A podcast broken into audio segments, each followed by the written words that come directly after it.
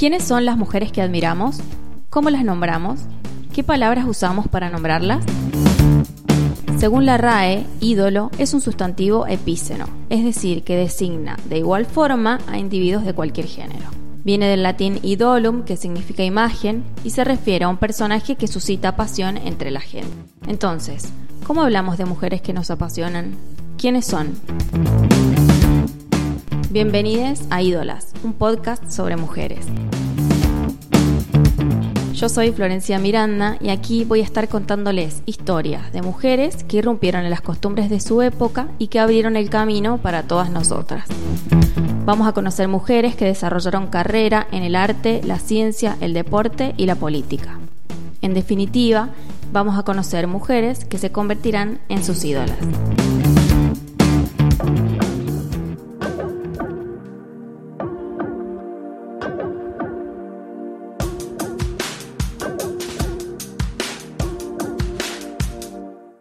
Londres 1959.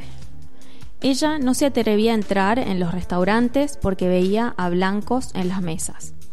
En Sudáfrica era impensable que ella se sentara a comer en uno de esos lugares.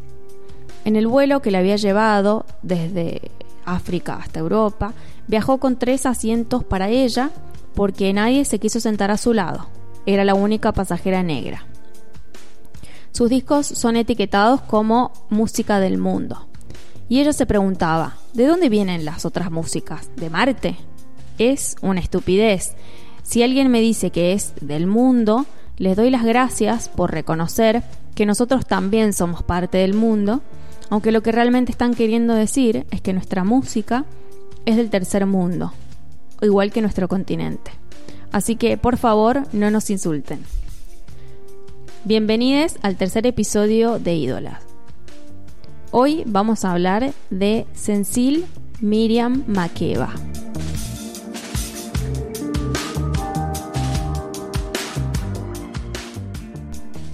Makeba nació en Johannesburgo, en Sudáfrica, y pertenecía a la etnia Sosa. A los 18 meses ya estaba en prisión con su madre, que vendía cerveza que destilaba. Así no es extraño que su vida estuviera marcada por la lucha.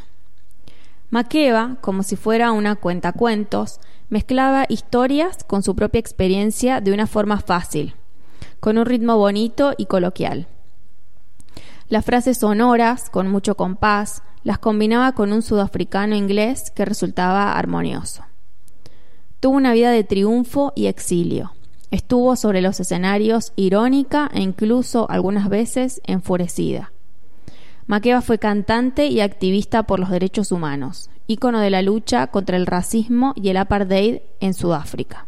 La gran oportunidad le llegó en el 59, cuando junto a la banda que integraba, los Manhattan Brothers, protagonizó el musical King Kong.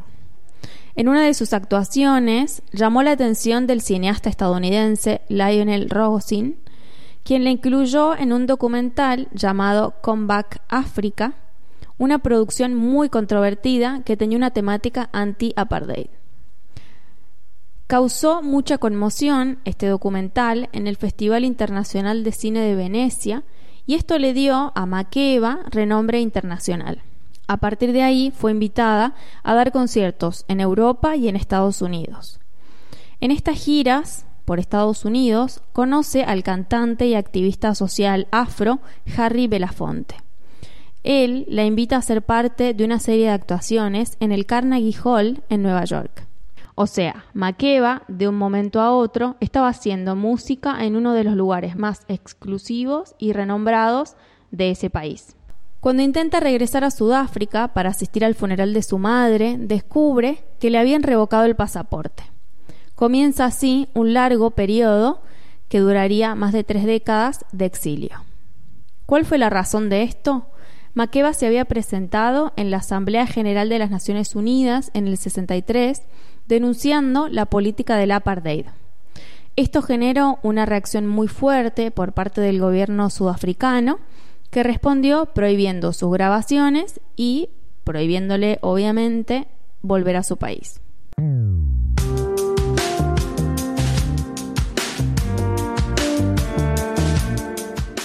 De su relación con Harry Belafonte aparecieron varias creaciones y colaboraciones.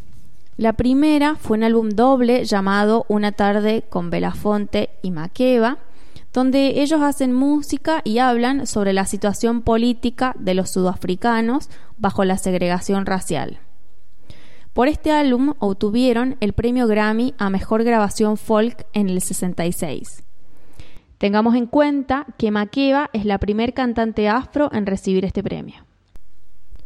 Unos años después se reencuentran y hacen un nuevo álbum que se llama Miriam Makeba and Harry Belafonte en el 72. Pero el mayor éxito internacional y musical de Makeba es Pata Pata.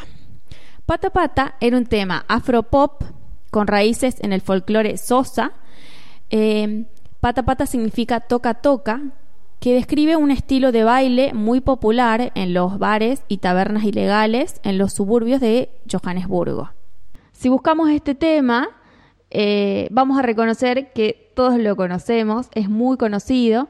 Compuso esta canción cuando estaba en Sudáfrica y es tan tan popular que hay muchas versiones y covers, desde Thalía hasta una versión gestionada en el 2020 por UNICEF.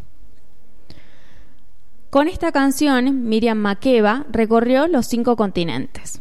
Uno de los países que visitó fue Chile, que había sido invitada a participar en el Festival de Viña del Mar en el 72, y le dedica su actuación al presidente Allende, algunas personas del público empezaron a buchearla y ella respondió Viva el presidente Allende. Además de Pata Pata, hay otras canciones imprescindibles de Makeba, como The Click Song, que en su idioma original tiene otro nombre, pero los ingleses no podían pronunciarlo, entonces le pusieron Click Song por el, por el ritmo. Y otro tema que es Malaika. Miriam continuó creando música toda su vida, pero sin llamar tanto la atención internacional. A finales de los 80 participó en la exitosa gira Graceland con Paul Simon del dúo Simon y Garfunkel y con otros grupos. De esa gira se grabó un disco que mostraba la fusión de los ritmos de música negra con música occidental. Vendieron más de 15 millones de ejemplares y volvieron a ganar Grammys. Ídolas, un podcast de mujeres. Su vida estuvo en constante estado de agitación. A finales de los 60 se casó con el activista por los derechos civiles Stokely Carmichael, quien era líder de la organización Panteras Negras, quienes habían acuñado el concepto de Black Power, y a partir de este vínculo la lucha de Makeba por la emancipación de los afrodescendientes se intensificó y sus canciones pasaron a tener un mayor contenido político. De igual forma, todo esto se tradujo en que ella fuera puesta en una especie de lista negra. Las autoridades de Estados Unidos obligaron a la discográfica RCA a rescindirle el contrato y sus conciertos fueron cancelados. A raíz de esto, el matrimonio decidió emigrar a Guinea Conakry, donde su marido, el señor Carmichael, tenía un trabajo para el primer ministro y Makeba podía seguir haciendo música. En un momento incluso trabajó como delegada de Guinea en las Naciones Unidas. De la unión con Carmichael nació su única hija, que falleció en un accidente en 1985. En 1988 se levantó en Sudáfrica la prohibición que pesaba sobre su música, por lo que decide grabar un álbum con canciones de su tierra al que llamó Sangoma. Con este disco participó en el concierto tributo a los 70 años de Mandela, un homenaje al líder sudafricano que estaba encarcelado hace más de dos décadas. En los 90, Mandela es liberado y también en ese momento Makeba puede volver a su país. Tras tres décadas de exilio, ofrece su primer recital en su país natal.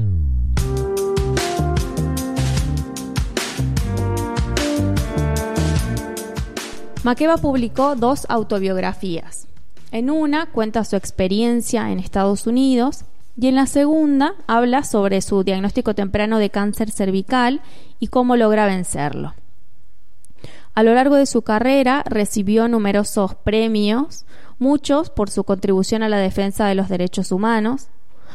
Por ejemplo, fue embajadora de buena voluntad de la ONU, recibió el premio de paz Otto Hahn, otorgado por una asociación alemana, eh, y obtuvo premios también por su música, como el Premio Música Polar que otorga la Academia Sueca de Música. Eh, además que dijimos que es la primera mujer negra en ganar un Grammy y recibió la Orden Francesa de las Artes y las Letras.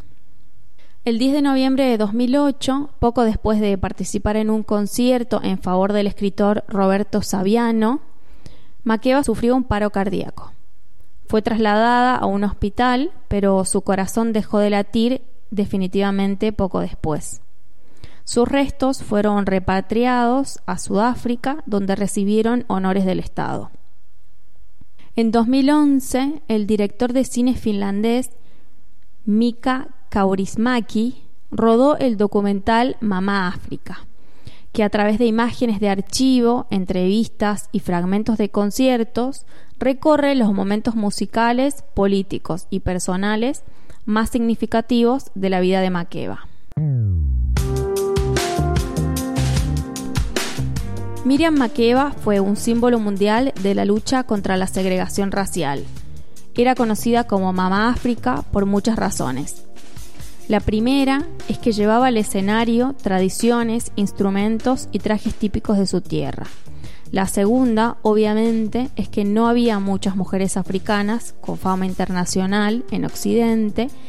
Y la tercera es porque Makeba celebró y acompañó a través de su activismo y su música la independencia de casi todas las naciones africanas. En una de sus autobiografías, Makeba escribió, He mantenido mi cultura, he mantenido la música de mis orígenes y gracias a ello me convertí en esta voz y en esta imagen de África y de su pueblo sin ser consciente de ello. Ídolas es producido por Góndola Podcast. Escucha todos los episodios en gondolacontenidos.com.ar, Spotify o la app de podcast que más te guste. Para saber más sobre este y otros contenidos, búscanos en redes sociales como Góndola-podcast e Ídolas Podcast. Mi nombre es Florencia Miranda y esto fue Ídolas, un podcast de mujeres. Gracias por escuchar.